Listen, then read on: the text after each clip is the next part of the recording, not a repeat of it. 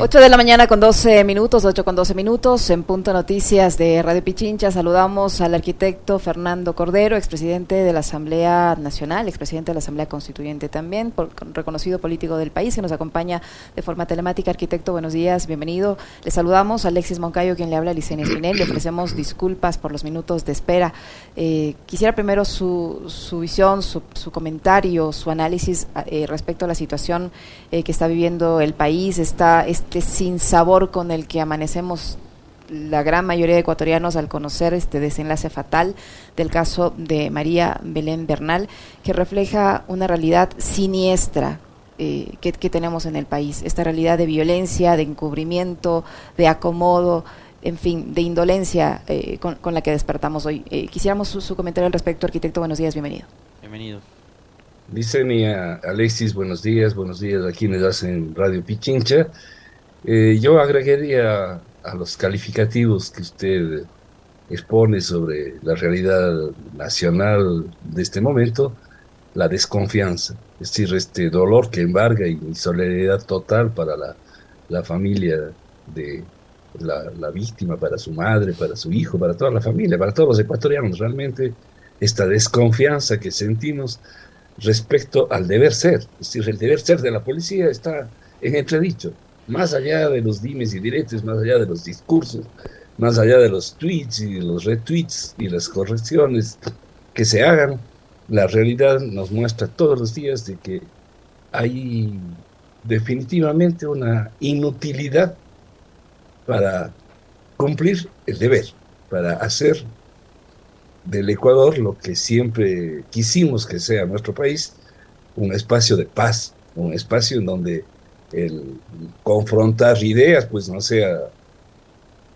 una, una, forma de persecución, en donde la seguridad de todas las actividades humanas sea eh, la compañera de, de todas nuestras actividades cotidianas y no esta incertidumbre que en este caso además está contaminada por la desconfianza. Es decir, de ahí salen estas cosas, seguramente vamos a conversar hoy día, que son estas improvisaciones. Es decir, de pronto crees que se arregla con una consulta popular. ¿Ustedes creen, quienes nos están escuchando, que decirle que le agreguemos a las Fuerzas Armadas para que le ayude a la policía a combatir la inseguridad se resuelve en una consulta popular? ¿Y qué? Nos olvidamos de todo lo que está pasando en este momento, que es la desconfianza en quienes tienen que cumplir su papel y no lo están haciendo. No lo están haciendo. No es que les falta personas, no es que les falta armamento, no es que la, la en este caso las, las mafias, les están venciendo por, por eh, eh, diferentes condiciones de, de, confrontación. No, tenemos la desconfianza completa de que están penetrados por los propios mafiosos que se pretende perseguir. Entonces, esos son temas que no se arreglan con consultas populares, sino con trabajo cotidiano, con devolvernos la confianza entre todos los ecuatorianos y pues a mí me retumban todos los días las palabras del presidente Lazo el día de su posesión, hace un poco más de un año, cuando dijo, vengo sin una agenda, no voy a perseguir a nadie. Pues está haciendo exactamente lo contrario el señor presidente. Y eso lo único que hace haciendo es dividirnos más a los ecuatorianos. Estamos hecho fragmentitos, ya no fragmentos únicamente fragmentitos en todas las condiciones. Vea usted lo que pasa con las inscripciones de candidaturas que terminaron hace dos días. Eso muestra la fragmentación del país. Creo que no hay cantón de la República. Creo que hay aquí en la Soya hay uno que hay solo dos candidatos a alcalde por excepción. La mayoría tienen de 10 en adelante. Entonces, en definitiva, Quito otra vez tendrá que escoger el alcalde que logre llegar al 25%, y 25 es la cuarta parte de lo que los quiteños necesitan para ser gobernados por alguien que, que les represente. Ese fraccionamiento, que además ya rebasó toda barrera ideológico-política, y que hoy día se radica en los espacios más bien personales de individualismo, son parte de las cosas que tenemos que arreglar.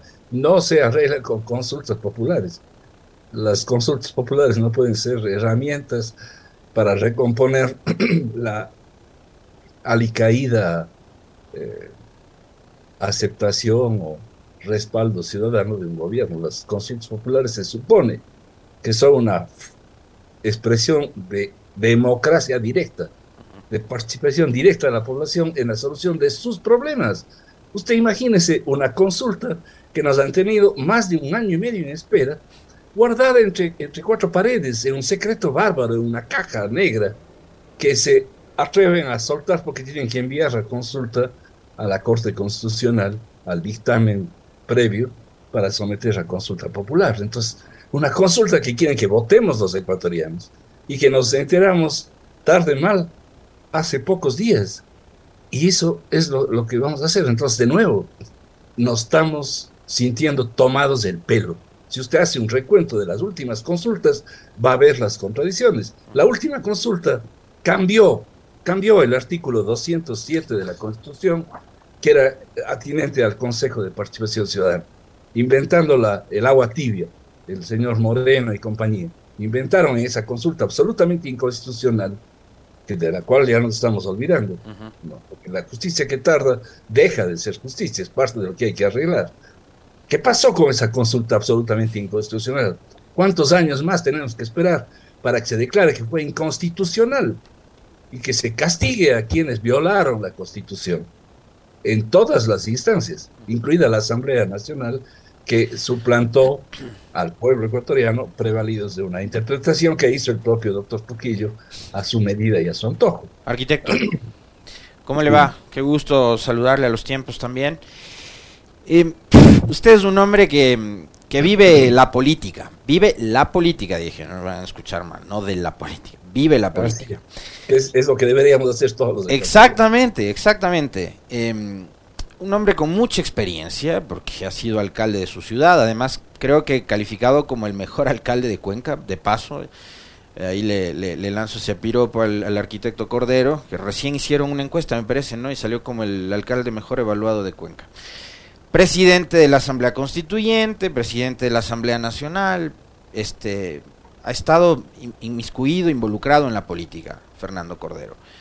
Eh, nos han acostumbrado estos cinco años eh, a gobernar, arquitecto mirando el retrovisor, pero yo quiero eh, mirar el retrovisor no al gobierno de Correa únicamente, sino en estos 43, 40 y pico de años de democracia que hemos vivido los ecuatorianos y preguntarle si usted, con la experiencia que tiene en la política, alguna vez eh, tiene en la memoria eh, algún pasaje en el cual el Ecuador haya vivido esta, este nivel de orfandad. Estas dos semanas en las que una madre eh, ha buscado desesperadamente a una hija que ha sido asesinada por manos de un agente estatal en las instalaciones de una escuela de policía en donde se siguen descubriendo cada vez más casos de agentes policiales involucrados en delitos, en crímenes, en robos, en millón cosas. Ya, estas dos semanas de crisis, el presidente andaba de gira por los Estados Unidos, el ministro del Interior se fue a la boda de su hija sacando vacaciones y el viceministro también. Eh, ¿Alguna vez se vivió un nivel de orfandad como el que está ahora atravesando el Ecuador? o cómo califica usted este momento que estamos viviendo? Yo creo que es realmente de los peores momentos que tenemos las, las personas que hoy día estamos vivos en el Ecuador. Seguramente no tenemos nada peor. Nada peor. Ni con Moreno. O sea, porque creíamos que con Moreno ya habíamos tocado fondo. Creo que están disputando siempre el primer puesto de qué es peor, ¿no? Pero el, el problema es, fíjese, no, no, no estaría en lo humano, en lo humano, a todos nosotros nos puede pasar, usted programa o su hija programa su boda, que no es tampoco un acto cualquiera de todos los días, y pues ese programa con, con días, semanas, meses de anticipación. Pues sí, estaba dentro de lo humano, que estaba una boda programada y el padre tiene que acompañarle a su hija. No estaba en la programación, pues que hay este femicidio monstruoso ahí contra María Belén. Pero el problema es que cuando se pensó justamente en, la, en Montecristi en el año 2008 en reinstitucionalizar el Ecuador, en volverle a dar una institucionalidad. Y la Asamblea Constituyente terminó con una disposición transitoria que nos mandó a hacer 30 leyes estructurantes para crear la columna vertebral del Ecuador, para crear justamente estructuras más que puestitos para los comensales de turno, para los amigos de los presidentes de ocasión. No, pues las instituciones no pueden dejar de ser lo que son porque alguien se va de vacaciones o alguien se enferma. Imagínense que no se iba a la boda, que le daba COVID. Sí, no puede ser que por eso se produzca lo que se ha producido. Es decir, la institucionalidad es la que está en crisis. Pero acá, acá, acá se supone que hay un vicepresidente. Yo voy a, voy a volver a ver el retrovisor. Claro, y, me, voy a ir a una crisis terrible que vivió este país, que usted además la va a recordar muy bien, arquitecto. Em, le voy a citar dos, además, una en la que usted fue protagonista, de paso. Em, en el terremoto de abril de 2016, del 16 de abril, Correa estaba fuera del país. Pero quien estuvo a las pocas horas recorriendo Manaví fue Glass como vicepresidente con el resto de ministros. Pero Borrero, y aquí nos dijo la madre de Belén Bernal, Elizabeth Otavalo, nos dijo hace dos días, que no sabía nada del vicepresidente Borrero. O sea, si Lazo estaba en Nueva York, si Carrillo estaba de vacaciones en la boda de su hija, hay un vicepresidente, pero es que acá, pero es que no había nadie, arquitecto. es que justamente... Le recuerdo el 30S, usted estaba fuera del país, pero había una vicepresidenta de la Asamblea. Exactamente. Es decir, los mismos hechos están corroborando de que estamos yendo como los cangrejos hacia atrás. La desinstitucionalización ya llegó a los niveles más altos. Imagínense un país en el que el presidente va a las Naciones Unidas, como han ido algunos mandatarios en el mundo, y el Ecuador se queda a la deriva. No puede ser, pues para eso hay el encargo, es decir, no esté encargado. Tenemos un vicepresidente que es un membrete nomás. No sé si alguna vez le ha encargado el presidente ser vicepresidente. Entonces tenemos también esas, estas redacciones casi de etiqueta, ¿no? Es decir, vicepresidente en ausencia temporal o definitiva. O sea, hay que esperar que sea definitiva para tener el vicepresidente actuando, porque mientras no sea definitiva, la ausencia del presidente Lazo pues el señor no existe. No existe, está ahí en alguna parte con el título de vicepresidente, porque le elegimos en las urnas, o le eligieron los que votaron por esa lista, le eligieron en las urnas, democráticamente se supone que ganaron, y él es vicepresidente del Ecuador. Pero no ejerce, pues. No ejerce o no le dejan ejercer. Ese es también un rumor que cada vez, por lo menos aquí en el sur, se comenta. Prácticamente le tienen maniatado al vicepresidente y no puede hacer absolutamente nada. Entonces, la desinstitucionalización está en todas las instancias. Y por donde usted mire, por donde usted mire, con consultas populares, con estas interpretaciones antojadizas de la Constitución, con la ayudita cómplice de las diferentes cortes constitucionales que se han sucedido en los últimos años, o de sus integrantes, se han ido desinstitucionalizando he, oído esta mañana, antes de la entrevista de ustedes, algunas versiones, y como ayer uno de los acontecimientos también importantes, eh, ocultados, lamentable, por este femicidio monstruoso, que era la protesta de los trabajadores ecuatorianos por los incumplimientos del Estado ecuatoriano con la seguridad social, pues así, vea usted las cosas que es capaz de hacer una eh, Corte Constitucional eh, amoldada al poder.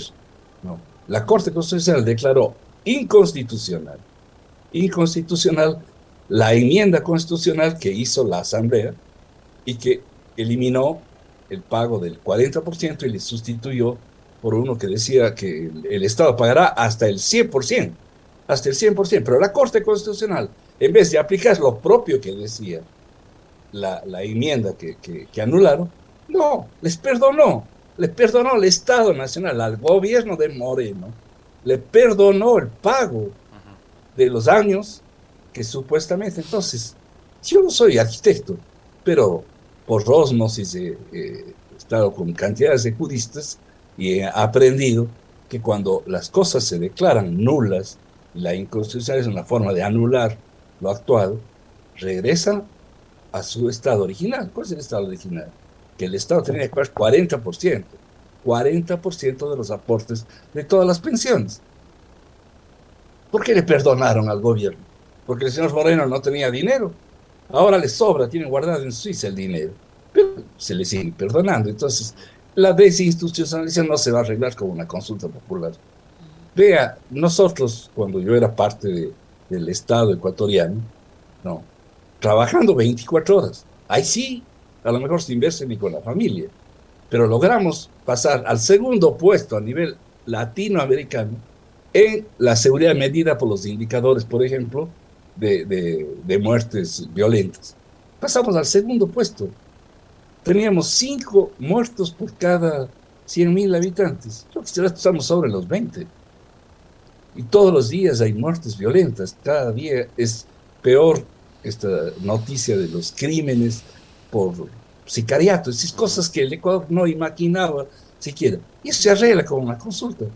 Si justamente una de las, de las tomaduras de pelo es esa, ya hubo una consulta, o no hubo una consulta, hubo una enmienda constitucional que hizo exactamente lo que propone ahora el gobierno, que es hacer que las Fuerzas Armadas puedan actuar en apoyo a la policía. Y la Corte Constitucional dijo que eso era inconstitucional, por la forma que no habían hecho algunos procedimientos adecuados en la por lo que usted quiera, pero declararon inconstitucional. Volvemos, pasan dos años, pasa un presidente, se cambia de presidente y volvemos a lo mismo.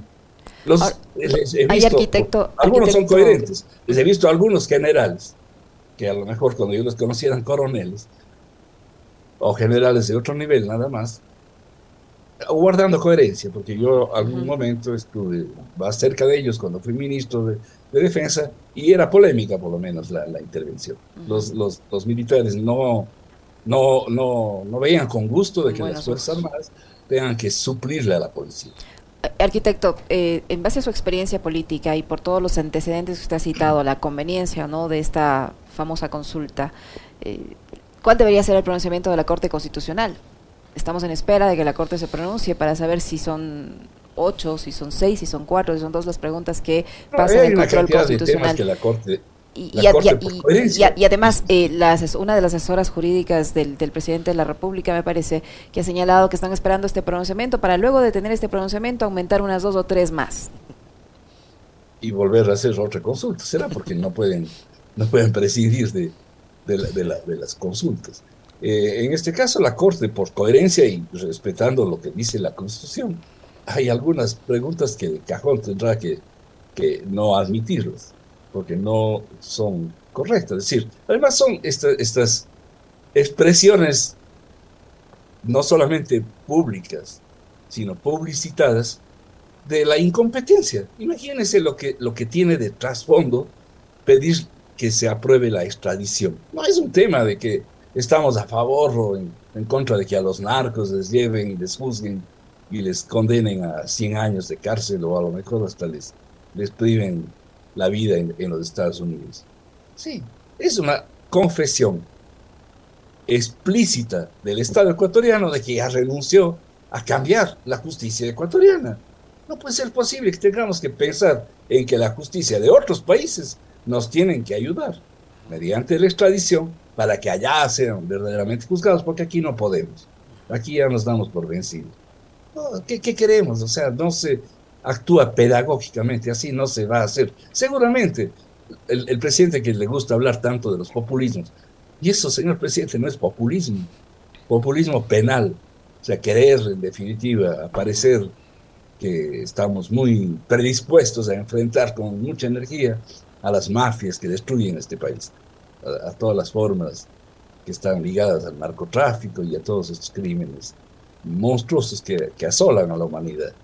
Pero fíjese la diferencia entre el discurso de nuestro vecino presidente Petro y el discurso del presidente del Ecuador. Es decir, son dos realidades diferentes sobre el mismo tema.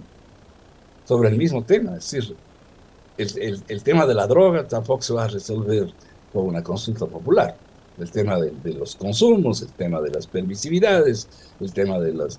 No, estos son temas que hay que arreglar arreglando y, se arregla, entendiendo que el Ecuador diverso, que fue capaz de elegir con un presidente que tuvo menos de la quinta parte de la votación que exige para ser presidente en la primera vuelta y que ganó en la segunda vuelta, porque se unieron todos contra el otro candidato.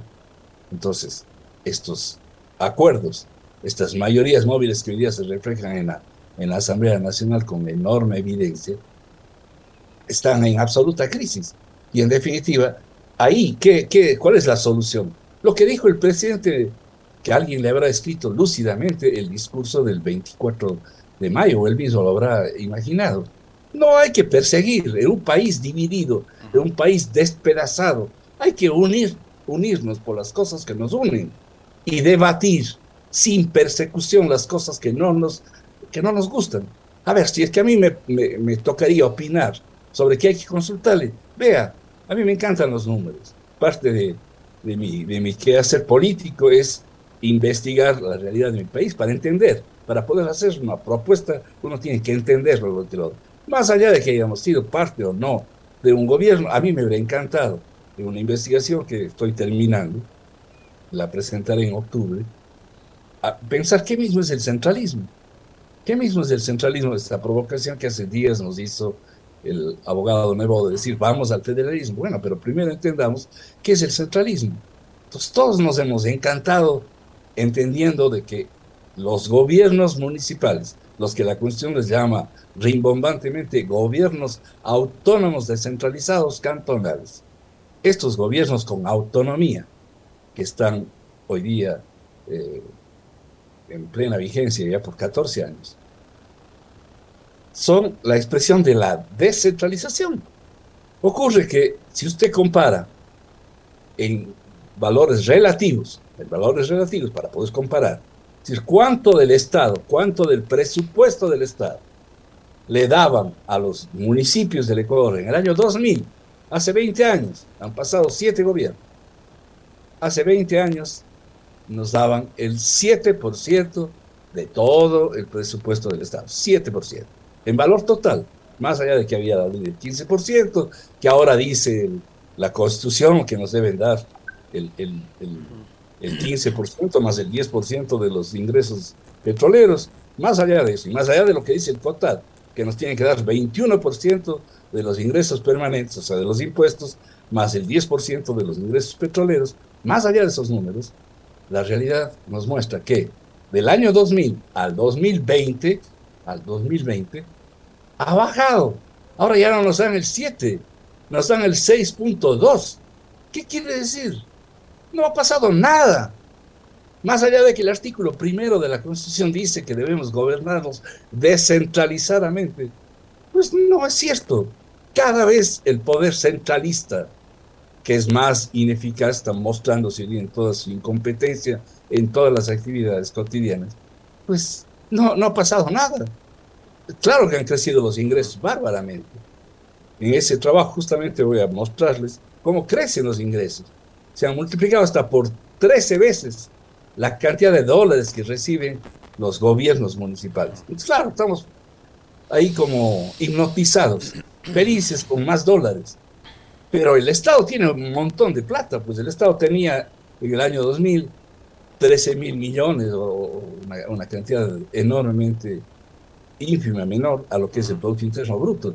En el año 2007 el Producto Interno era 45 mil millones y hoy día es más de 100 mil millones con todas las crisis de pandemias y todas las... Arquitecto, se, se, nos va terminando el tiempo. Se nos va terminando el tiempo, tenemos que pasar a nuestra próxima entrevista, pero yo, yo quería, a propósito de lo que usted señala, de su última investigación que tiene que ver con el centralismo, hay una pregunta, y por su experiencia además como exalcalde, hay una pregunta que tiene que ver con la seguridad.